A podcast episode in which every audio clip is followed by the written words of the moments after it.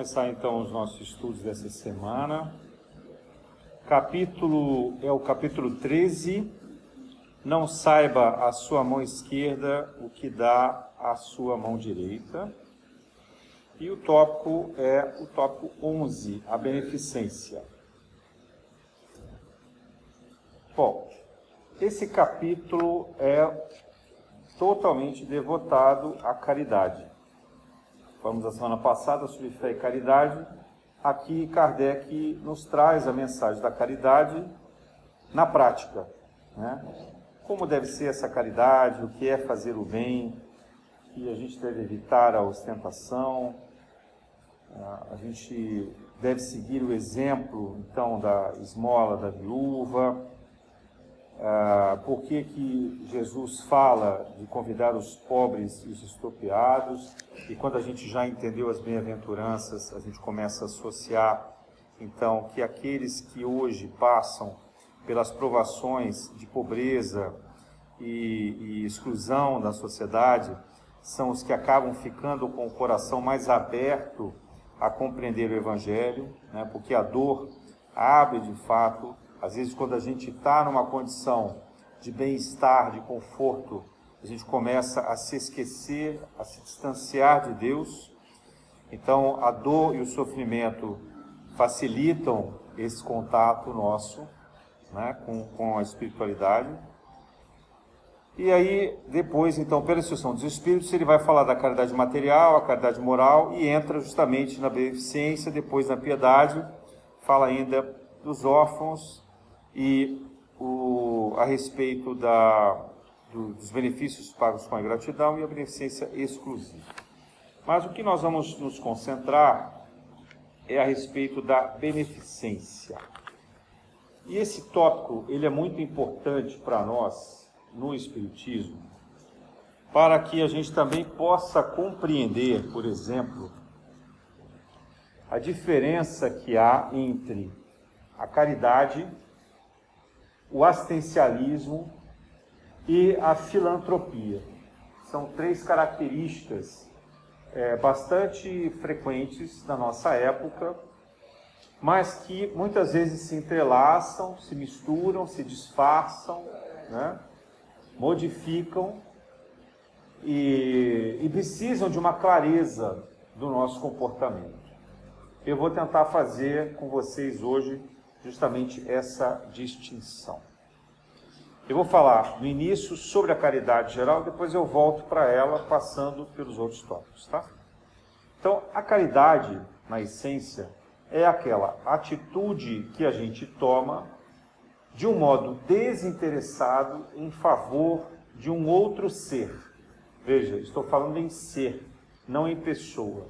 Porque a caridade, ela não se restringe aos cuidados que a gente faz com pessoas humanas.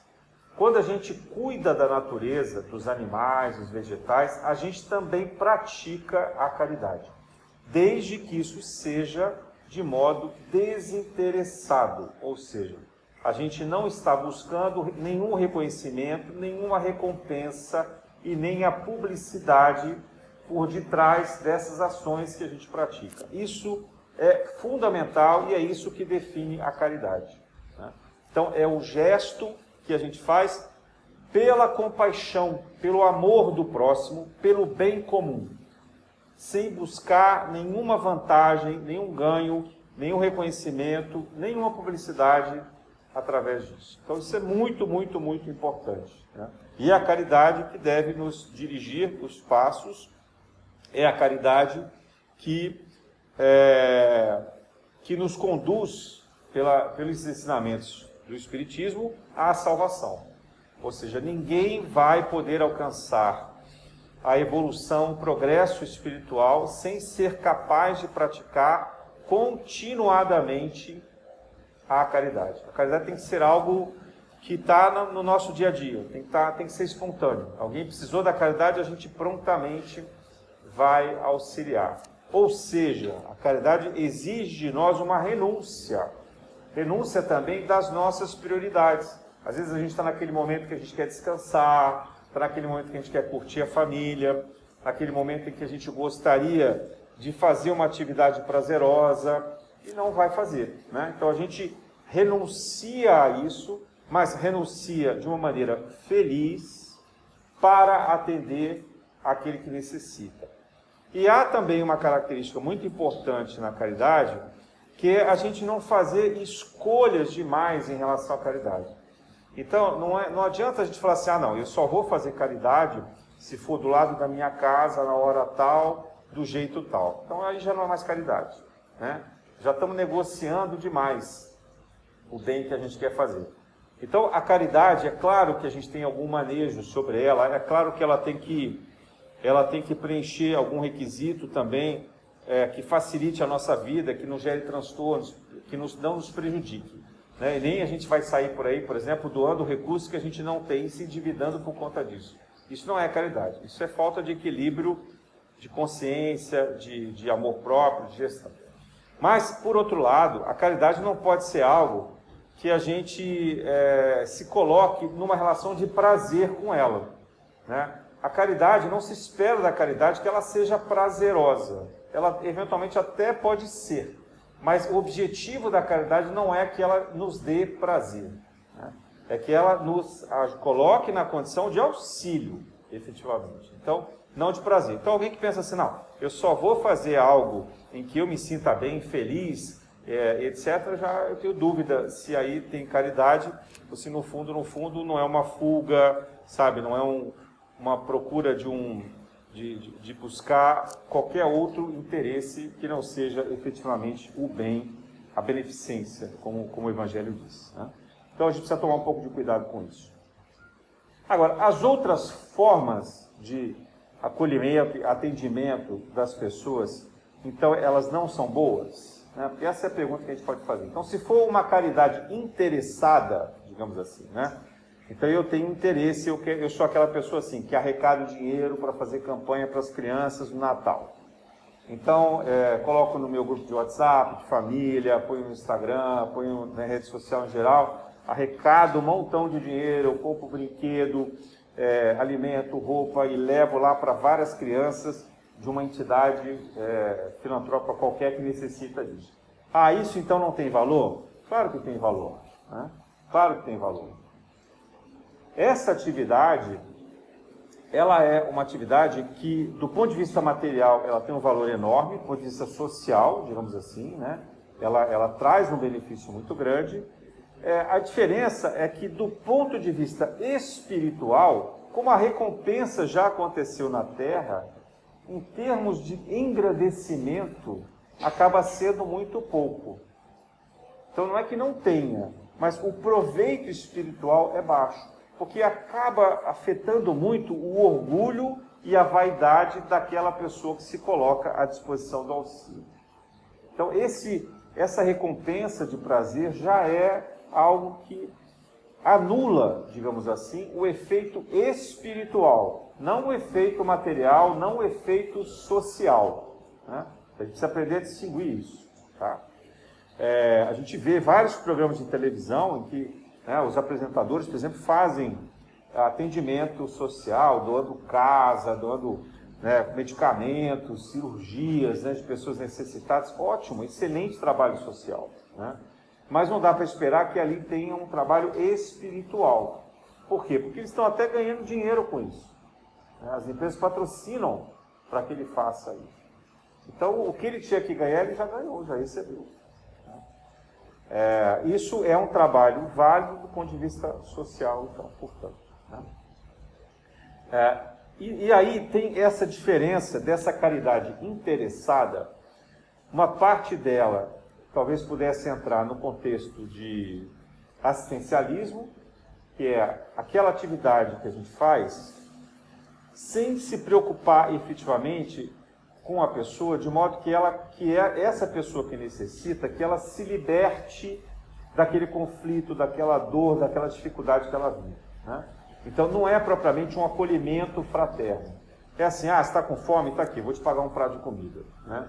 E aí, às vezes, até combina de dar sempre. Né? Mas é uma coisa tão combinada, tão, tão assistencial mesmo, que também, às vezes, deixa de ser caridade.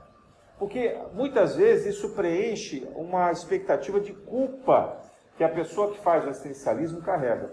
Ela se sente tão culpada pelo dinheiro que ela tem, pela condição financeira, em que ela quer fazer alguma coisa, né? Então ela, ela doa não sei quantos mil reais lá para várias entidades é, na internet, né? mesmo que ela não divulgue, veja, eu não estou falando aqui da publicidade, mas ela tem um interesse de fazer, de, de gerar para ela mesma essa recompensa. Ela tem um interesse de, de sentir, de aliviar essa culpa, é, a consciência dela, né? e ela acaba fazendo isso como assistencialismo. Ou então ela faz isso, mas ela se sente superior àquela pessoa. Né? E às vezes até reclama da ingratidão. Nossa, ajudei tanto fulano e ele nem sequer me deu um obrigado. Né? Ou então não, não consegue aqui reconhecer o bem que eu faço para ele.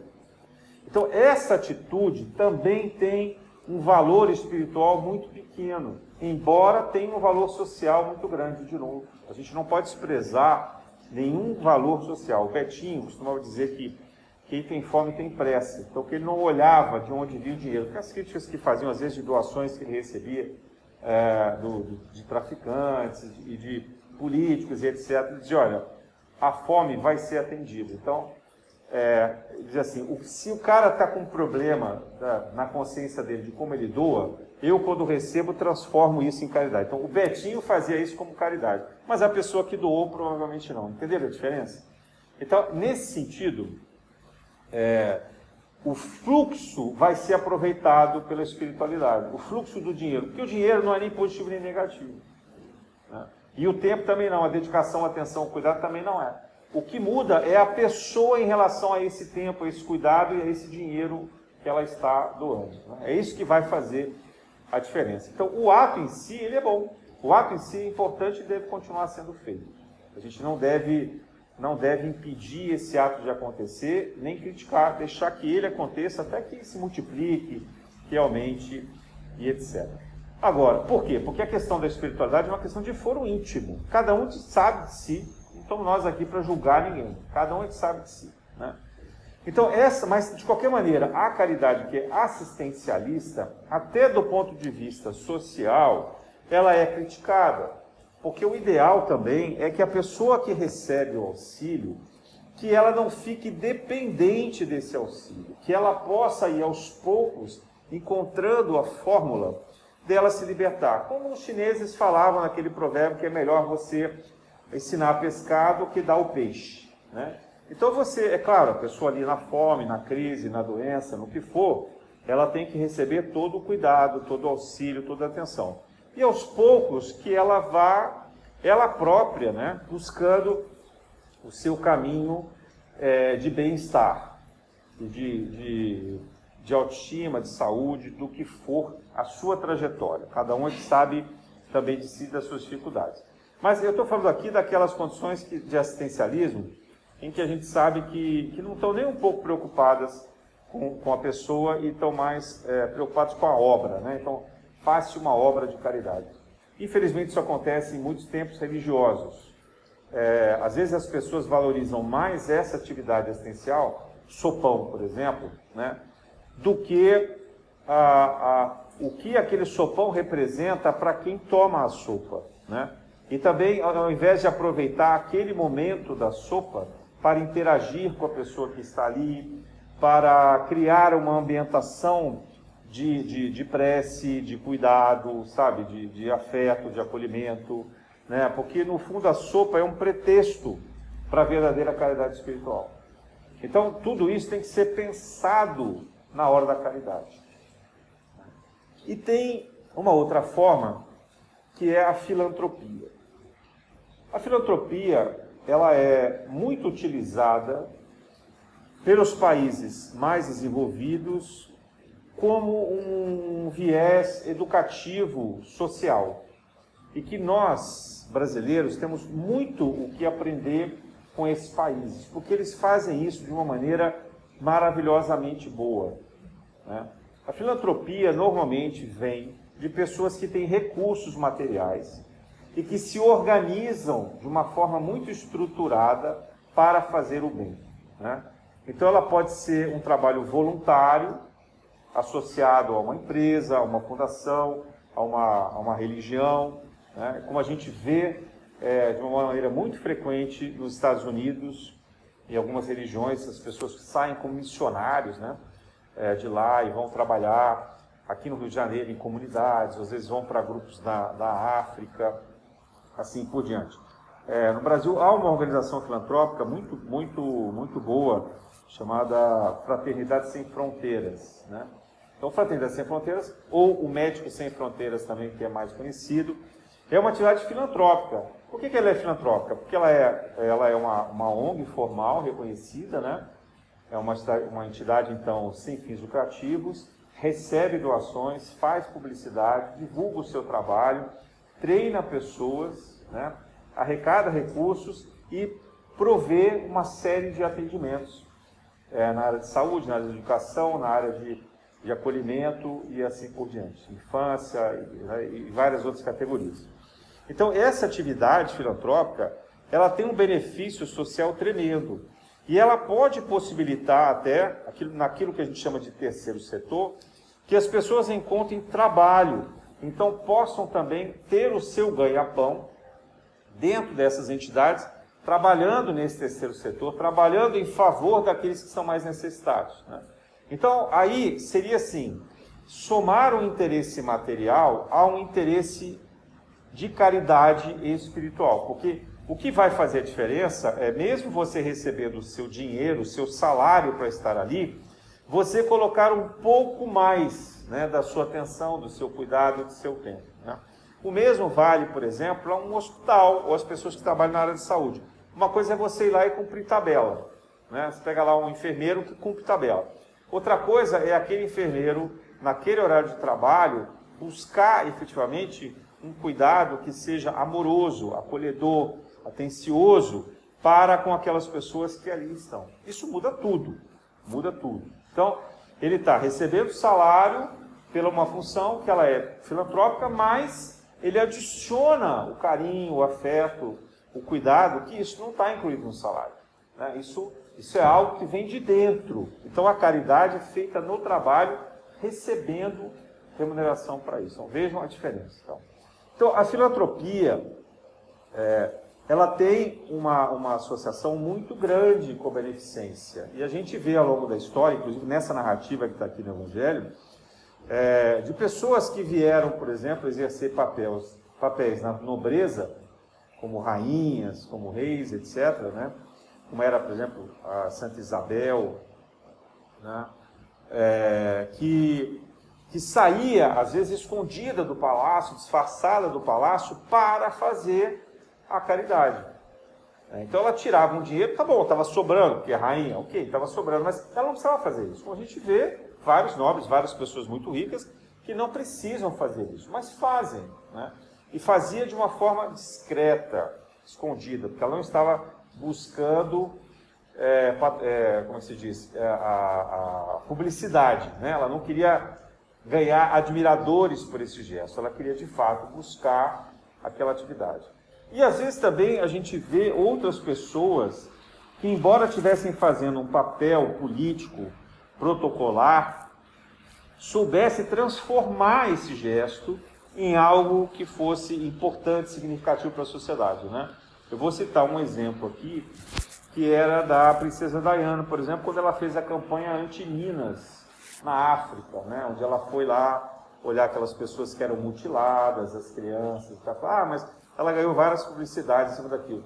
Mas ela não tinha como, né? Ela saía do palácio, não tinha paparazzo do lado dela, então não tinha como não ter publicidade. Mas ela podia ter escolhido para outro lugar. Ela podia ter pegado uma comunidade simples ali no, no país dela. Não, ela atravessou o mundo e fez questão de lá. Então, esse gesto, ele mesmo sendo é, envolvido com algum dinheiro e com algum benefício, talvez de vaidade, ele, ele é transformador. E a gente percebe a autenticidade. Então, porque senão nenhuma atividade daquelas pessoas que possuem de fato muitos recursos teria validade como caridade. Então a gente precisa entender que isso é filantropia, mas a filantropia tem a filantropia boa e a filantropia má, digamos assim. Né? A filantropia boa é aquela que se utiliza dos recursos da estrutura, da organização é, que, que se tem para fazer, além do bem social, também a caridade. Né? A gente conhece algumas pessoas muito, muito ricas é, que, por exemplo, fazem filantropia porque querem deduzir imposto de renda. Isso é muito comum nos Estados Unidos. Né? Os Estados Unidos permite que você, sendo um bilionário, pague menos imposto de renda se você fizer uma atividade filantrópica. Então você vê que quase todos os bilionários têm fundações. E aí, junto com essas fundações, um monte de publicidade, né, dizendo, ó, oh, estamos doando não sei quanto para a África, né, mandando água, mandando educação, sei lá o que, vacina. É, mas é uma atividade que a gente até questiona. Será que isso que eles estão fazendo é o que aquele país, aquela comunidade precisaria? Né? Ou será que esse é o caminho mais fácil deles fazerem? Né? Será que tem alguém ainda ganhando dinheiro com essas vacinas que eles compram para mandar para lá? Né? Será que tem alguma outra? Então, é muito isso, essa é assim, uma filantropia, vamos dizer de uma forma muito simplificada, uma filantropia má, porque ela talvez não gere nem o benefício social que ela poderia gerar, embora seja expendido aí muito recurso, muito dinheiro, muito tempo, muitas pessoas, né? É quase como uma empresa de marketing. A gente também vê isso em grandes organizações, às vezes organizações também multinacionais, que fazem o que eles chamam de responsabilidade social, mas que no fundo, no fundo, nada mais é do que uma atividade é, de marketing, né? de, de receber é, admiração do seu público, dos seus consumidores, dos seus clientes, e que traz muito pouco, efetivamente, de ganho social. Né? Então, quando a gente vê é, esses patrocínios culturais, quando a gente vê esses patrocínios, às vezes, filantrópicos mesmo, você, você vê que tem muito pouco de benefício social. Tanto que a maioria das grandes empresas, aqui no Brasil pelo menos, estão muito ligadas a patrocínios culturais, que é mais fácil, né? Você vai lá, seleciona um filme, patrocina um show, né? Então, show, um monte de artista, está todo mundo feliz. Pense assim, as pessoas que estão ali estão felizes, né? Então a pessoa fica feliz, vê aquela propaganda do patrocinador e vai lembrar, ah, que legal, poxa, esse instituto cultural aqui patrocinou esse projeto, essa empresa é o máximo, quando eu precisar eu vou é, a comprar algum produto dela. Então aquilo é marketing puro. Né? Não estou criticando socialmente, nem tributariamente quem faz isso como decisão empresarial. Estamos falando de caridade. Não tem nada de caridade nisso. Né? Zero de benefício, né? caridade espiritual. É, mas aí você tem uma outra empresa que talvez ela escolha fazer uma atividade completamente diferente. Ela resolve distribuir, por exemplo, cestas básicas no Vale do Jequitinhonha nenhum de nós fica sabendo, que o Vale do Jequitinhonha é lá né, no norte de Minas, divisa com a Bahia, é uma região de secura que a televisão nem vai divulgar. Então ela faz isso e nem vai ter dedução do imposto de renda. Então, esse gesto, embora seja também uma ação empresarial, ela tem um valor para quem tomou essa decisão, para quem, quem aplicou esses recursos, né, um valor imenso espiritual porque de fato atingiu uma comunidade baixa, uma comunidade de baixa renda, de alta necessidade, que ninguém se lembra, ninguém lembra que existe, que precisa de muito auxílio, né? Então a empresa fez uma renúncia à publicidade e gerou de fato um benefício social. Estou pegando dois exemplos extremos aqui, é, mas, mas para a gente poder entender.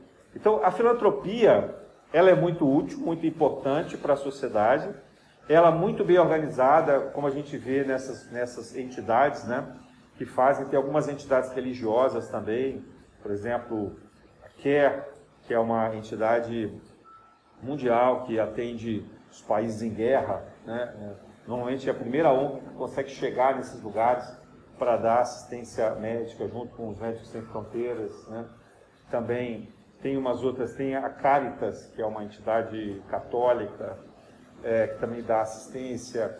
Essas grandes ONGs, é, elas acabam chegando em lugares que muitas vezes é, as pessoas comuns, ou os, ou os, militares, ou os governos não conseguem penetrar. Né? Eles têm credibilidade, a própria ONU tem credibilidade de entrar em alguns lugares que ah, as nações não conseguem. Então isso é filantropia, né?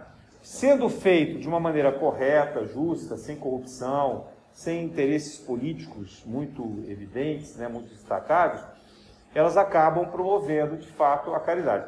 E as pessoas que se envolvem com essa filantropia, ora, você tem um médico, poderia estar trabalhando na, na zona sul do Rio de Janeiro, é, ganhando muito bem, etc., e ele resolve ir trabalhar no Médicos Sem Fronteiras, por, por livre e espontânea vontade de fazer o bem, é claro que ele tem um mérito de caridade. Ele está ganhando salário, mas ele fez até uma renúncia financeira, porque ele ia ganhar muito mais aqui. Então isso tem um mérito de caridade. Mesmo que tenha, mesmo que ele seja ateu, né? mesmo que ele não creia em Deus, mesmo que ele ali ache que isso é só um gesto de fraternidade e não um gesto de caridade, digamos assim. É, Deus não está pedindo o passaporte de ninguém para dizer, ó, você é de qual religião? Ah, eu sou espírita. Ah, eu sou evangélico. Ah, eu sou. Né? Não existe isso na espiritualidade. Ninguém é avaliado pela religião que professou enquanto encarnado na Terra. O que todo mundo vai ser avaliado foi pelo que a gente fez, né? E como fez, né? Se, se era com sinceridade, se era com dedicação, com cuidado, despretensiosamente, desinteressadamente. Então, é isso que vai fazer a diferença. Né? É, e é por isso que muitas vezes até alguns espíritas desencarnam e ficam assustados, como a gente tem vários depoimentos, dizem assim, mas eu fui uma pessoa muito caridosa, eu fiz. Só que ele fez propaganda disso a vida inteira, né? tinha muito orgulho das obras que ele fazia, então o mérito disso acaba sendo muito pequeno. É muito importante a maneira é, sincera, generosa e verdadeira que a gente faz. Mas eu queria destacar que a filantropia, se ela fosse melhor praticada, se ela fosse melhor organizada, ela poderia é, transformar muito bem a sociedade, porque a filantropia ela permite que é, se possa assistir pessoas e animais e, e outros seres da natureza que são completamente ignorados, são invisíveis, são esquecidos. Né? Uma atividade como essa, muito bem feita, ela, ela transforma a sociedade. E aí, e por que, que eu estou falando isso? Porque dentro do Espiritismo há uma coisa muito mal explicada e que gera muita polêmica e, que nos divide como, como organização, como trabalho, que é aquela, aquela frase de que fora da caridade não há salvação e que dai de graça o que de graça recebestes. Né? É, eu acho que há uma incompreensão no sentido de que não se pode, em hipótese alguma, misturar dinheiro com atividade mediúnica, a atividade espiritual propriamente. Isso é uma regra que o hindu é, trouxe para Dona Paula desde o primeiro dia que ela pisou nessa casa e que a Dona Paula sempre fez questão de ressaltar e sempre me disse isso, que eu não podia quebrar essa regra e que eu tinha que manter isso com, com muito rigor, né? Para todos nós aqui. Lembrando a todos isso. Por quê? Porque a, a, a mediunidade, ela permite que a gente entre em contato com o mundo espiritual e que a gente canalize a energia do mundo espiritual em favor de alguém que necessita. Veja que eu estou falando aqui da mediunidade de, uma, de um modo bem aberto, né? porque pode ser por intermédio do passe, da psicofonia, da psicografia, né, da psicopictografia, que é o desenho, é, pode ser por intermédio de uma oração, pode ser por intermédio de um reiki espiritual e assim por diante. Né? É, então, essa atividade, ela jamais pode ser cobrada. Porque, na medida em que é colocado o dinheiro no meio dessa atividade, cria-se uma barreira ou por aquele que não pode pagar, porque ele não tem recursos, ou por aquele que recebe, que começa a ver um interesse, começa a ter um benefício por detrás disso. Né? Aí o argumento de muitas casas, né, muitos tempos religiosos é assim, ah, mas como que a gente faz para sustentar a casa espírita, o templo religioso? Claro, com outra caridade. Né? A maneira de se sustentar isso não precisa ser com dinheiro, Cada um pode doar quando puder, como, como quiser, da forma que estiver disponível, a, o seu auxílio. Tem pessoas que vão doar com tempo. Então vão limpar a casa, vão organizar a casa, vão arrumar, manter tudo em ordem para que as reuniões aconteçam. Outros não têm tempo, mas falam assim, não, mas eu vou organizar o seguinte, eu posso fornecer o material de limpeza.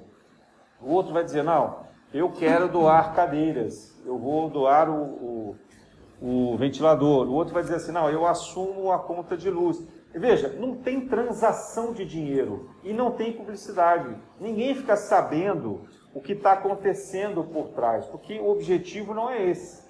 Mas, em compensação, não há pagamento por nada daquilo que é mediúnico. Vocês entendem a diferença? Quer dizer, a atividade de funcionamento da casa continua sendo gratuita. Não há arrecadação. Né? Não, há, não há discussões sobre, ah, vamos aumentar a mensalidade. Aí eu começo a dizer, ah, mas eu não posso, a minha aposentadoria não aumentou, eu estou desempregado. Né? Imagina o constrangimento para quem é obrigado, é chamado a contribuir financeiramente. Não pode. Tem que prestar contas. Olha, eu não posso continuar frequentando a casa porque eu não posso mais pagar. Imagina isso. Né?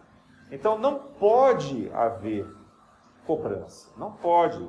Né? É, você vai fazer um seminário, como eu vi outro dia, vai ter um seminário agora, é, neurociência e espiritualidade. Aí eu falei, ah, que legal, um tema muito interessante, né? Aí fui ver, é, é pago. Eu falei, gente, mas. Então chama isso só de neurociência, né? Se você vai falar de espiritualidade e você vai fazer uma palestra, você pode cobrar. Ah, mas tem o gasto do evento. Então, assim, ou você faz uma campanha com aqueles que queiram ajudar, patrocinar isso individualmente, sem publicidade, ou você até põe um patrocinador lá que seja, mas não cobre das pessoas, né? Porque você está fazendo a divulgação do Espiritismo, que é uma das maiores caridades que existe, que é você divulgar a Boa Nova, né? você divulgar o Evangelho de Jesus, mas você está cobrando só, e só vai poder ter acesso àquele que pode pagar. Então, será que essa pessoa, será, será que essa é a melhor forma de fazer a caridade? O que está por trás dessa decisão? E a gente sabe que vários eventos atuais se cobra. Então, eu estou colocando aqui o posicionamento oficial da nossa casa. Nós não cobramos, jamais cobraremos e somos contra quem cobra. Né? É, esse, esse, essa arrecadação de recursos é necessária. E ela deveria funcionar como filantropia. Então você pode ter um trabalho, você pode instituir uma organização não governamental, né? e a partir dessa organização você pode estabelecer fluxos de arrecadação. Então as pessoas vão aderir como quiserem, mas não chame isso de espiritualidade. Isso é filantropia. Entende? Você não está tá fazendo um trabalho de espiritualidade, você está fazendo uma atividade filantrópica. Então ela vai ter um benefício social. E talvez seja grandioso, seja magnífico. E pode ser que as pessoas envolvidas nessa filantropia façam isso de uma forma tão boa e tão desinteressada que aí individualmente isso vire caridade. Mas, a partir do momento que o evento movimenta recursos financeiros, ele não é. O evento a entidade, a organização não é não é um trabalho de caridade espiritual. Entende? O evento não é espiritual. Né? Tanto que Jesus nunca cobrou, e Jesus era absolutamente contra. Tem vários momentos que a gente vê da vida dele no templo reclamando da maneira como os sacerdotes exploravam os judeus com os sacrifícios, com os, as arrecadações e assim por diante. Então a gente precisa ter clareza sobre isso. Né? E isso estraga uma casa, porque desvia as atenções. Eu preciso que vocês é, é, me ajudem a manter essa integridade desse conceito e dessa diferença. E você fala assim, ah, mas então a gente não pode fazer nenhuma campanha fora daqui para arrecadar algumas coisas? Pode. Façam isso com filantropia. Não chamem isso de caridade. O gesto individual de quem faz pode ser caridoso. E isso vai ser avaliado e julgado pela espiritualidade. Mas o evento é filantrópico, porque ele envolve recursos, ele envolve dinheiro. Né? Ah, mas então nenhuma casa religiosa pode fazer nenhum evento desse. Pode, de novo, chamem de filantropia. Né? Só não misturem as coisas. E começa a dizer que ah, a gente faz muita caridade por aí, porque a gente sai arrecadando um monte de coisa. É assim que a gente também separa, por exemplo, uma atividade que muitos daqui participam, que é o, o trabalho que a gente faz lá no café da manhã para a população de rua. Aquela é uma atividade filantrópica. Né? É necessário arrecadar recursos, às vezes, cada um leva um bem material para fazer, mas a gente procura desenvolver essa atividade de modo que o gesto individual seja caridoso. Então, que a pessoa adicione a sua maneira de levar para lá um gesto de caridade. Então, que o mais importante seja o ambiente, o acolhimento, a fraternidade que se desenvolve ali. Então, esse é o gesto individual. Mas a atividade como grupo, ela é filantrópica. Né? E se quiser algum voluntário ir lá e fazer só uma atividade filantrópica, tudo bem, não tem problema. É, ele vai lá, cumpre a responsabilidade dele, tem o interesse dele, sai de lá, publica é, isso nas redes sociais. Paciência, né? A gente não gosta, não gosta nem que tire foto, nem eles gostam de que tire foto. Mas a gente não tem como impedir que as pessoas façam isso. Cada um no seu tempo e na sua maturidade. Então, voltando aqui para a caridade, a gente acha que sempre a caridade é algo que está distante de nós. Na verdade, a caridade é aquilo que está muito próximo de nós. E foi essa a expressão que Jesus utilizou quando ele instituiu né, o grande mandamento de amar ao próximo como a si mesmo. Né? Então, o próximo é esse que está aqui ao nosso redor, né? São seres que estão no nosso entorno. De novo, eu reforço, os seres. Então, da natureza, pode ser os animais, pode ser os vegetais, pode ser a natureza como um todo. Alguém que está preservando a água ou o ambiente também está fazendo caridade, né? Quando faz isso espontaneamente e desinteressadamente. Mas também está naquele nosso parente, aquele, aquele parente problemático, que ninguém tem paciência com ele, né? Aquele parente que está doente, que precisa de cuidados especiais, embora talvez não merecesse pela visão de ninguém da família, que muitas vezes foi alguém muito duro, muito muito arrogante, muito muito exigente a vida toda, né? E que no final, talvez até para quebrar o seu orgulho, ele se vê ali sem condições de se limpar, sem condições de tomar banho, de se locomover, de se alimentar sozinho. Então essa essa condição traz para ele uma humilhação que tenta quebrar o orgulho. Então, se a gente puder agir com caridade, né, se a gente puder dedicar um, um amparo, um cuidado especial, então a gente vai transformar essa pessoa, né? porque a gente vai quebrar o gelo. Então, veja aí a importância da caridade. E vai ser algo que não vai ter publicidade nenhuma. Né?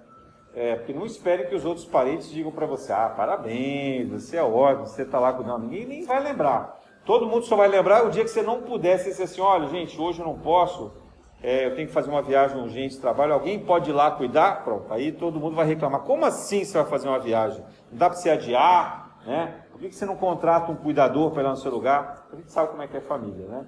Infelizmente, os italianos costumam dizer que parente é serpente, né? Assim, nós estamos aqui, o Espiritismo diz isso, os laços de família são os nossos maiores desafios, né? onde estão ali os nossos inimigos de inúmeras encarnações, as pessoas com quem nós mais temos dívidas e, e com quem nós mais temos que conviver com tolerância e perdão. Então, é a caridade principal, ela está no ambiente da família. É, são aqueles com quem nós é, temos deveres morais é, e de convivência, aqueles que a gente não tem como excluir, né? Porque parente, mesmo que more longe, continua sendo parente. Então você tem que conviver com paciência, com tolerância, com amor, né? com perdão e assim por diante.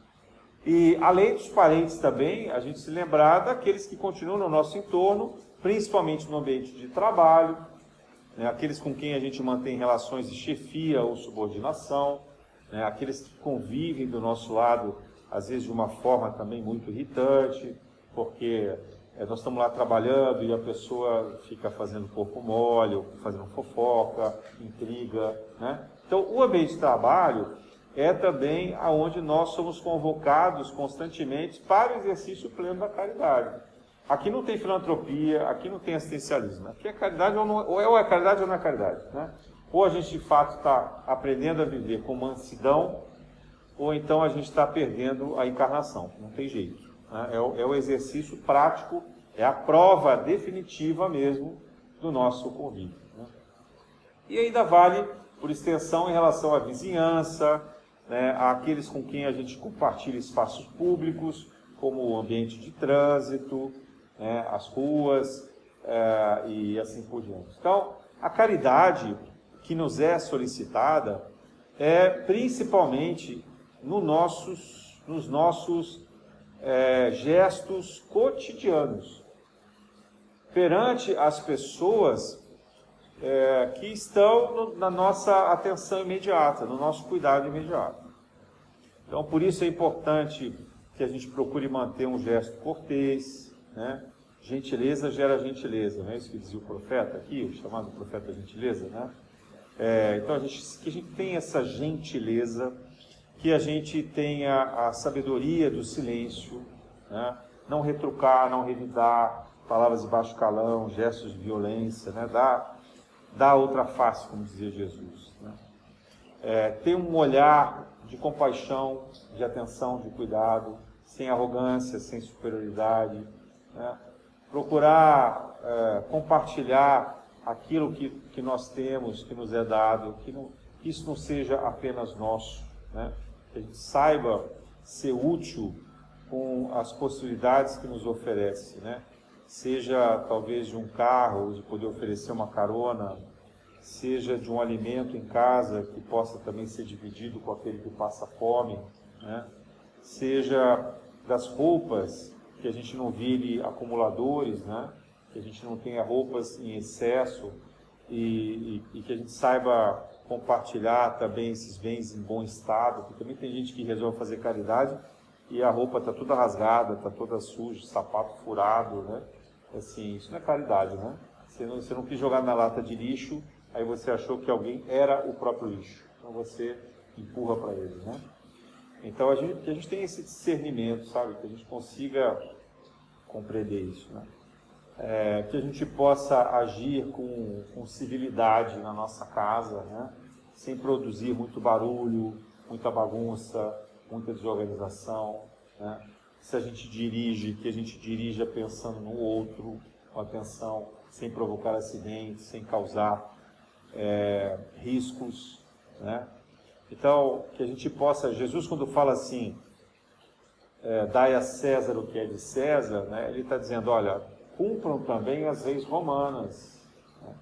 Não é só a lei judaica aqui, não é só a lei divina. Quer dizer, se vocês vivem aonde há o dever cívico, é, a gente precisa dar o exemplo dessa civilidade. A não ser que haja nessa, por detrás dessa pretensa civilidade, uma tremenda de uma injustiça, né, de uma lei que não é justa, que não é boa, aí há toda uma discussão social que deveria ser modificada mas dentro do, do, daquilo que é razoável, daquilo que é, que é, é coerente na civilidade, então a gente deve ser o primeiro a dar o exemplo.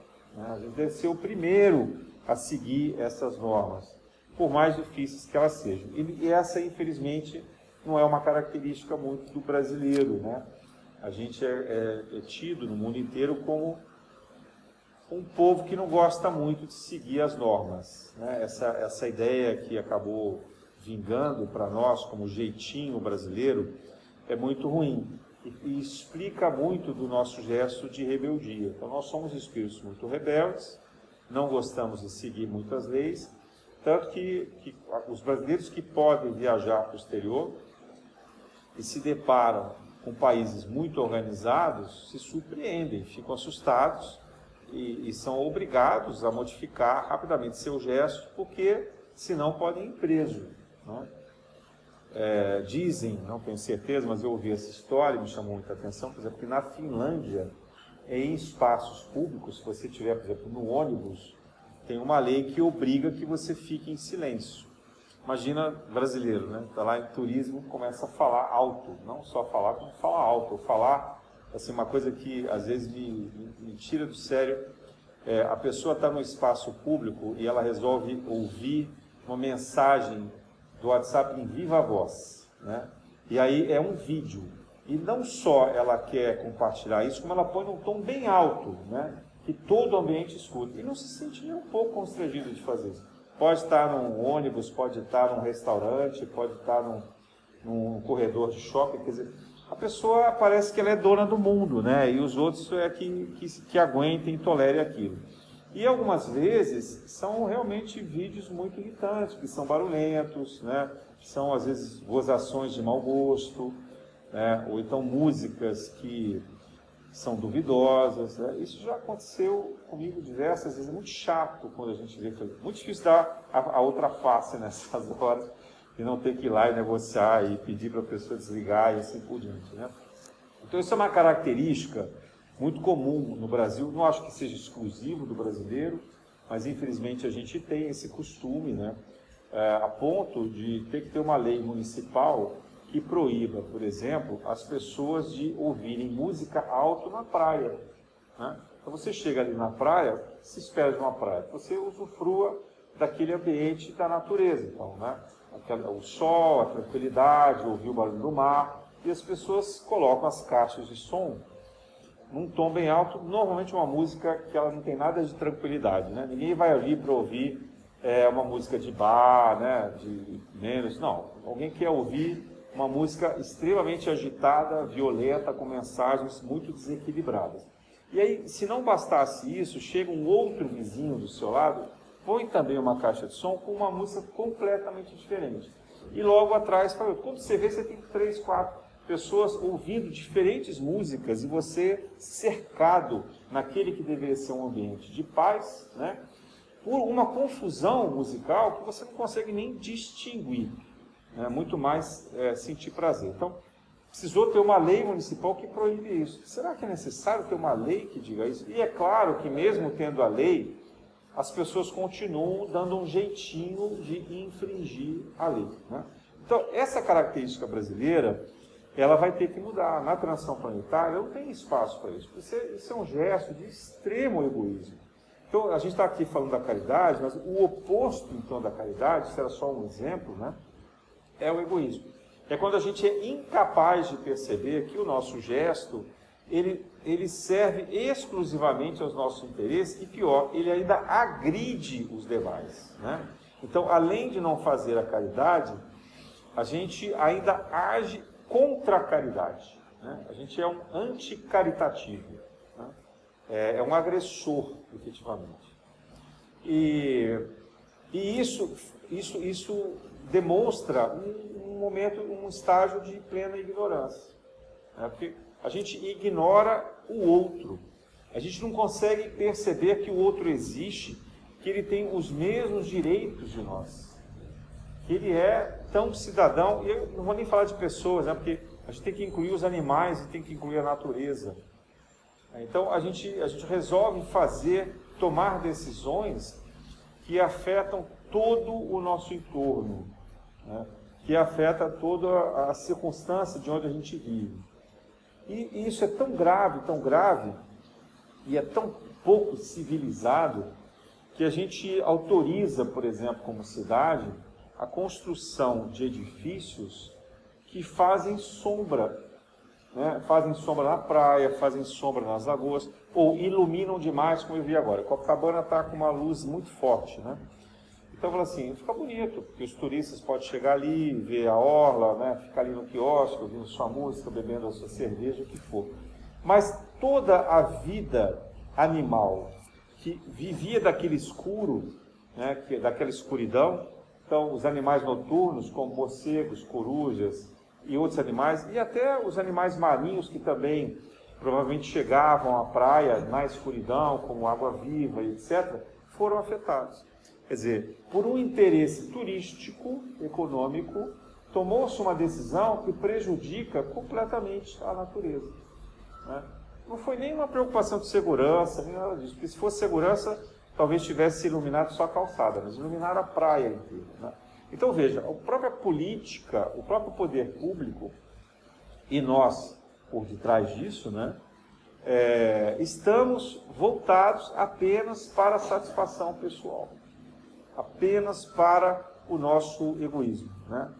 Esse é um princípio que foi muito bem intencionado, infelizmente, né, por alguns pensadores ingleses no século é, 18 e 19, se chamou depois de utilitarismo, né, que pensava buscar, é o princípio da máxima felicidade. Então, que todos nós, se todos nós buscássemos a máxima felicidade com o mínimo de dor, então que a gente seria capaz de encontrar o equilíbrio social, o bem comum. Mas só que quando a gente pensa dessa forma, sem ter o valor espiritual, sem ter uma ética, né, o que sobra é o egoísmo. Eu vou buscar a minha máxima felicidade. Né? Aquele, aquele, aquele princípio que ficou famoso no filme, que era o Carpe Diem, né? aquele filme do Sociedade dos Poetas Mortos. Então, se você vai viver o máximo do seu dia, Carpe Diem, né? viva o máximo do seu dia. Né? Então, você vai pensar que amanhã acaba, não existe mais. A vida se encerra em um único dia, uma única existência. Você não pensa que você vai reencarnar, você não pensa que os seus gestos tem uma a reação, a ação, toda ação gera uma reação, e essa reação é o que vai te produzir a felicidade no instante futuro. Então, isso produz apenas o egoísmo, o desequilíbrio, né? e acaba afetando todos nós. Então, a caridade, ela é uma ação contra o egoísmo. Ela é o antídoto do egoísmo. A caridade, ela pressupõe que você enxergue o outro, que você tenha consciência do mundo aonde você vive, que você faça escolhas que sejam de não violência. Né? E aqui, de novo, eu reforço, por exemplo, a alimentação. Né? Porque na medida em que a gente escolhe viver do assassinato de outros seres, né, como se a gente não tivesse alternativa, a gente também não está agindo com caridade. Mas se a sociedade inteira faz isso e normalizou isso, então é preciso um gesto superior de vontade. E por isso esse gesto será de caridade. Porque se fosse o contrário, toda a sociedade já tivesse normalizado que deveria ser vegana, então não teria mais caridade, porque a gente já estaria fazendo, né, já estaria na inércia ali do movimento. Mas não, a gente tem que ser o contrário, né? a gente tem que fazer muito esforço para não praticar essa violência. Então aqui há uma caridade espiritual enorme embutida, porque ela exige um combate profundo do nosso egoísmo e daquilo que nos impulsiona para a maldade. Então veja, a caridade ela está constantemente nos convocando a abraçá-la. Constantemente. E quanto mais a gente incorporar pequenos gestos na nossa vida, que possam se traduzir por essa caridade, mais a gente vai se transformar e a gente vai atrair no futuro gestos relacionados a isso. Porque aí é a oração de São Francisco é dando que se recebe. Né? Quer dizer, na medida que a gente produz o bem, o bem retorna para nós. Porque é uma lei universal. Pode não retornar de imediato, mas ele vai retornar. A gente está preparando a nossa vida futura. Então, se, mas se a gente não planta isso, isso não vai retornar. Então, se a gente só planta a violência, o egoísmo, a maldade, o que é que a gente vai colher lá na frente? Violência, egoísmo, maldade. Não tem outra forma. Né? Então, a gente precisa ser capaz desse desprendimento. A gente precisa ser capaz de se abrir para o bem, o bem comum, o bem do outro, não o nosso bem. O nosso bem é consequência do bem comum e do bem que a gente oferece ao outro. Aí vocês vão dizer assim: ah, mas isso não é fácil. Bom, se fosse fácil, a gente não precisava estar num planeta de expiações e provas, né? A gente foi colocado aqui é porque a gente já repetiu muitas vezes quando era fácil. Quando a gente convivia em orbes em que isso era normalizado e a gente era rebelde. A gente discordava e queria tirar vantagem né? Então a gente era o espertinho da turma. E aí com isso repetiu de ano e foi trazido para cá. Então, o momento de quando era fácil já foi, já passou. E a gente perdeu. E perdeu por muitas vezes, por muitas chances. Então agora é difícil mesmo. Né? É difícil, mas a gente tem que vencer. Porque se a gente não vence, a gente vai repetir de novo. E aí talvez fique ainda mais difícil. Né? É como educar a criança rebelde. Né? Chega numa hora em que a única coisa que funciona é o castigo. Né? Ninguém vai bater na criança, mas você vai ter que restringir de alguma forma com castigo. Né? Não é isso que a gente faz também? é, de modo geral, com os animais? Você cria um modelo de recompensa né, ou punição. Não tem outra forma. Mas isso para aqueles que são muito rebeldes. Então a gente precisa questionar, sabe? Olhar para si mesmo e pensar assim: eu sou um espírito rebelde ou eu sou um espírito que está buscando de fato a reforma íntima? Ninguém está falando de perfeição, ninguém está falando de mudar do dia para a noite. Ninguém está falando aqui que é, a gente quer ser um santo. Não é isso. Não é isso. Mas a gente precisa ter a consciência do bem. A gente precisa ter olhos de ver, ouvidos de ouvir. Né? E organizar a vida da gente dessa maneira. Tomar decisões que realmente façam diferença. E tudo começa pela forma como a gente interage com a natureza. Até, às vezes, a maneira como a gente produz lixo em casa, por exemplo. Né? Hoje, hoje todo mundo já tem informação sobre os danos que causa o meio ambiente. Quem aqui separa lixo para reciclagem? Né? Isso é um gesto simples. É um gesto fácil de se organizar. Mas vai assim, ah, mas a, a, empresa que recolhe o lixo não leva para o lugar certo. Assim, olha, você fez o seu papel, a sua consciência, né, do ponto de vista espiritual, ela está resolvida. Socialmente não, mas espiritualmente você resolveu. Socialmente a gente tem que lutar, né, batalhar para que haja fiscalização e que esse lixo de fato seja reciclado, reutilizado e assim por diante. Mas a coleta de lixo é uma coisa simples de fazer em casa. Quem tiver possibilidade deve fazer até compostagem, utilizar lixo orgânico e assim por diante. Ou pensar até em comprar produtos que não tenham embalagens tão poluentes. Né? Ah, mas custa mais caro. Sim, custa mais caro. Mas mais barato para o meio ambiente. Custa mais caro para você mas é mais barato para o meio ambiente. Fazer escolhas por produtos que tenham selos de qualidade, de proteção aos animais, que não tenham testes em animais, que né, não utilizem animais em sofrimento.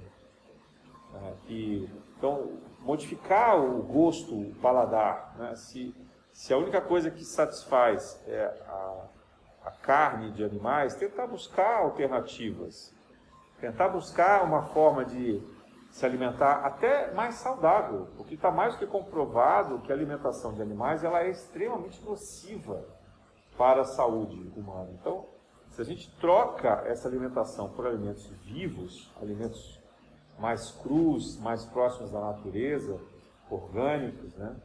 eles são muito mais saudáveis. Então, tudo isso é transformador, não apenas do ponto de vista do interesse da saúde, vai dizer assim, ah, mas eu estou fazendo isso por interesse. Tá, então você pode até estar tá fazendo por interesse só. Mas se você tiver o mínimo da consciência ambiental, você já está agindo com caridade. Né? Se você estiver um pouco preocupado com o resultado que isso gera no meio ambiente, já há uma caridade. Então, a caridade ela tem que sair da ideia assistencial, que é o que eu falei no início. A gente não deve pensar na caridade do assistencialismo. E também não esperar que haja apenas a caridade feita pela filantropia, ou de alguém que tem recursos maiores do que os nossos, possa organizar estruturas de voluntariado. Não, a gente tem que fazer a caridade do nosso alcance. E essa caridade está junto ao nosso próximo, né? ou seja, do nosso meio de vida imediato. Sem que isso impeça que a gente faça também a filantropia. Mas a principal caridade é aquela que está ao nosso alcance. É aquela que não exige de nós nada além de um esforço verdadeiro de vontade.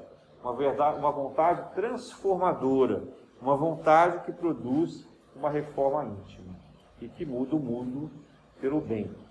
Esse é o espírito da Boa Nova e do Evangelho de Jesus. É nesse sentido que a gente deve buscar a beneficência. A graça de Deus.